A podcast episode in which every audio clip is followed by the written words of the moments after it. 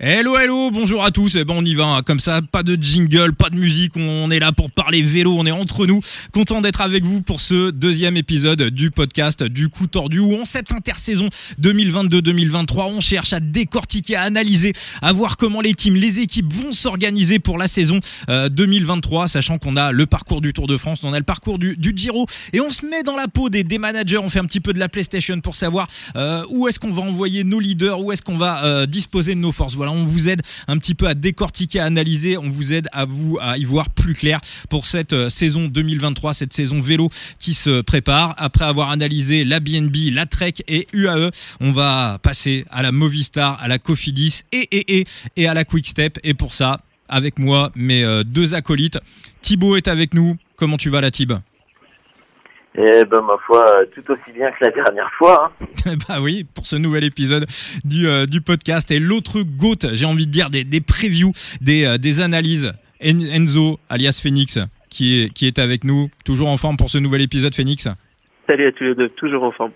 Eh bah parfait, très très bien. Eh bah écoutez, on va y aller directement dans le vif du sujet. On va se mettre dans la peau de de Pachivila, de, de de, de la Movistar. Euh, et euh, bah, j'ai envie de vous poser euh, une question, voilà, cash, direct. Pour Henrik Mas, on sait qu'il n'y aura pas de suspense. Ça serait de la folie qu'il aille sur le Giro, au vu des, des parcours. Hein. Vous me reprenez si je dis une connerie. Euh, Est-ce qu'à la vue du parcours du Tour de France, et Thibaut, je vais te laisser la parole, est-ce que ça peut pas être la bonne pour Henrik Mas? Euh, être la bonne, euh, va falloir faire gaffe aux grosses armadas, mais euh, oui, ce, ce, Tour de France est très alléchant pour pour Henrik Mas. Enzo Totalement d'accord, surtout qu'on a vu vraiment un, un, saut de qualité de, de masse en, en, cette fin d'année, dans la Volta, sur le Lombardie. Et moi, j'étais très étonné de ses qualités de puncher aussi, euh, quelque chose qu'il n'avait pas du tout avant. Euh, mais l'étape que gagne Roglic sur la Volta, où Mas prend la troisième place derrière Pedersen et Roglic, un bon bon punch. Donc euh, pour un tour avec de pas mal d'étapes pour grimpeur puncher, écoute, ça peut être pas mal. Hein. Surtout qu'en plus, on sait que Henrik Mas, il adore la chaleur. On va ouais. plus avoir le poids de, de Bala, de, de, de, de Valverde, qui, qui, voilà, qui était encore, euh, qui faisait encore un petit peu d'ombre, même s'il était bienveillant avec lui. Euh, voilà, là, il va vraiment prendre, ça va vraiment devenir le, le boss, le, le grand leader de, de l'équipe. Donc, Henrik Mas, voilà, qui tourne autour de 15 sur les, les les sites de Paris. Pour vous, c'est bon à prendre ou pas pour le, Tour de France? Est-ce que ça, mérite une petite pièce, Thibaut? Non, je prendrais pas. Je prendrais pas un Mas.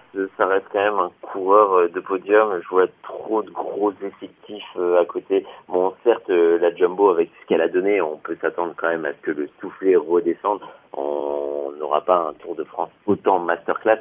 Mais du côté des Imeriti, on se renforce pas mal et je pense qu'on a un parcours qui convient totalement à Tadej Pogacar et attention, attention, on l'évoquera sûrement dans un autre podcast, mais c'est peut-être euh, l'année où euh, bah, l'Empire euh, peut vraiment contre-attaquer, l'Empire peut retrouver euh, de sa superbe et l'Empire peut reglaner un, un, Tour de France, donc attention à l'effectif des, des Grenadiers. Enzo, une petite question. Euh, toi qui es un petit peu le monsieur, le monsieur Giro, le monsieur euh, Tour d'Italie, avec d'ailleurs au niveau betting un très très beau, euh, Tour d'Italie 2022 pour toi. La, Movistar sur un parcours comme le Giro, ils peuvent, à première vue, ils peuvent espérer quoi? Gaviria pour les sprints? Gaviria pour les sprints, euh, ouais, même un Rambourou sur des étapes un peu plus un peu plus casse-gueule. après pour le général, je je vois pas Sosa, on a vu hein, c'est c'est un fantôme quand il faut qu'il soit là ou d'un seul coup il se met à gagner sur des sur des courses que personne regarde. Euh, mais Mas il fera pas le doublé du Giro Tour de France, surtout que le Giro avec 70 bandes de contre la montre, même si pour moi ce sera pas forcément un gros rouleur qui va remporter le Giro, mais on en reparlera parce que c'est quand même bien taillé montagnard. Euh, ça servira à rien de mettre Mas là-bas. Bah justement, tu fais un très très beau teasing vu qu'on va en parler pour terminer ce deuxième épisode. On parlera de, de la Quick Step et de Remco, mais juste avant de voilà de, de, de faire le point sur le dossier Remco Evenepoel, on va euh, revenir en France chez euh, nos amis de la, de la Cofidis, chez Cédric Vasseur. Alors on a déjà annoncé à la Cofidis hein, l'objectif de Guillaume Martin en 2023, ça sera euh, le, le Tour de France. Thibaut, Guillaume Martin sur le Tour de France sur euh, un tel parcours. Qu'est-ce qu'on peut euh, déjà Est-ce que c'est la bonne stratégie de, focaliser Guillaume Martin uniquement et seulement sur le Tour de France? Est-ce qu'il peut avoir éventuellement euh, des, des, ambitions pour faire un petit peu mieux que ce qu'il a déjà fait? Ah bah oui, totalement, totalement. C'est un tour au vu de son parcours et on le verra plus en détail euh, au fur et à mesure des articles qui vont sortir, euh, des profils qui vont sortir. Un tour qui promet d'être spectaculaire dans, dans, son approche parce qu'on n'a vraiment pas de journée qui va être de repos. Tu vas toujours être un peu dedans. Euh, même sur les étapes de transition, il peut y avoir parfois ce, vent, s'il est présent, euh, qui peut jouer les tours de 7, mais d'entrée, il faut que tu sois là parce que tu as le Pays Basque où ça va être punchy, et après tu as les Pyrénées qui vont rentrer très vite en jeu. Donc euh, ouais, c'est un bon tour euh, bah, pour, euh, pour Guillaume Martin parce que Guillaume Martin est ce coureur offensif dans le classement général qui, qui peut justement bah, tenter des choses quand il aura perdu du temps au gré bah, de ces malheurs euh, qu'on lui peut lui connaître. Mais, euh, mais quelque part, c'est très bon pour le spectacle parce que ça pourra le remettre en jeu euh, constamment. Et c'est surtout un, un, des leaders qui ne regarde pas les dépenses et qui, lui, ne va pas trop calculer non plus. Enzo, on est d'accord, hein, la stratégie de faire all sur Guillaume Martin pour le Tour de France chez, chez Vasseur, c'est la bonne? Oui, bah, de toute façon, j'ai du mal à voir ce qu'il pourrait faire d'autre, à part peut-être retenter le coup du maillot à poids, même si, bon, que c'était un petit peu euh, il s'est retrouvé avec pas mal de points et il était vachement cramé quand la troisième semaine. Euh, mais oui, oui. Et puis Martin, c'est vrai que c'est un, un, style offensif. Alors, euh, il, est un peu moqué sur les réseaux parce que on, on dirait parfois un, un, poulet sans tête. Il attaque beaucoup et puis il se retrouve, ça fait l'élastique. Mais euh, mais on peut pas lui enlever son, son tempérament d'attaquant et et, euh, et ce serait pas mal qu'il en claque une pour Cofidis et pour lui surtout. Ça, ça pourrait être bien. ça, ça, ça, récompenserait vraiment tout le travail qu'il fait. Moi, juste pour, euh, juste pour conclure quand même, hein, sur cette intersaison, il y a quelque chose qui, m'a marqué, hein, c'est Christophe Laporte qui était à la Cofidis et qui est passé à la Jumbo. Et euh, quand on voit les différences de préparation, alors c'est peut-être aussi un manque de moyens, après chez Cofidis, je sais que des moyens, ils peuvent peuvent peut-être en avoir, mais euh, voilà, quand on voit Guillaume Martin, de la manière dont il s'est préparé pour le Giro, à partir tout seul sur euh, sur l'Etna, à faire ses stages lui-même, et quand on voit les, les, les, préparations des coureurs de la Jumbo sur les grands tours où ils partent tous ensemble deux semaines, trois semaines sur euh, sur sur les montagnes avec des nutritionnistes, avec des entraîneurs, avec l'émulation de groupe aussi qui est vraiment hyper importante je pense que voilà, sans, donner de leçons évidemment, mais ça serait bien que Guillaume Martin pour préparer un objectif pour le Tour de France. Et je pense que voilà, j'ai pas de doute sur le fait que la Cofidis va mettre les moyens. Ça serait voilà, ça serait bien qu'il soit un petit peu plus euh, épaulé, accompagné. Moi, je trouve que à ce niveau-là, la manière dont le stage de préparation qu'il a eu pour préparer son Giro c'est quand même euh, voilà à ce niveau-là je trouve ça un peu limite. Mais encore une fois il y avait peut-être aussi un manque de moyens. On sait aussi que Cofidis euh, devait faire la chasse au point UCI et que c'est pour ça qu'ils ont mobilisé une partie des effectifs pour ça et voilà qui pouvaient pas qui pouvaient pas rater euh, pouvaient pas rater les courses comme comme Jumbo par exemple qui avait raté le, tout début de saison. On va enchaîner sur le gros dossier de ce deuxième épisode du coup tordu, la Quick Step. Alors tout le monde pense que Remco va aller sur euh, le, Giro. Alors où on se parle, la décision n'a pas été annoncée euh, officiellement. Tout le monde se dit voilà le Giro 70 km de chrono, 22 km sur le Tour de France. Il n'y a pas y a pas photo entre les deux. Et pourtant, en décortiquant le parcours des deux tours du Giro et du Tour de France, Thibaut, est-ce que voilà, il y a, quand même, est-ce que Remco aurait quand même des arguments pour briller sur le Tour de France 2023 mais totalement, totalement. Remco, on l'a vu, il, dans, il, a travaillé son punch. Il, il a, on l'a pas non plus totalement vu dans, dans cette pure montagne qu'on peut avoir euh, bah, sur le Giro. Et quelque part, euh, bah, ce chrono euh, final du Giro est quand même taillé pour pour un pur grimpeur. Donc quid de, de Remco sur ce type de chrono face à des, des grimpeurs, surtout en troisième semaine, euh, d'un Giro qui sera totalement éreintant.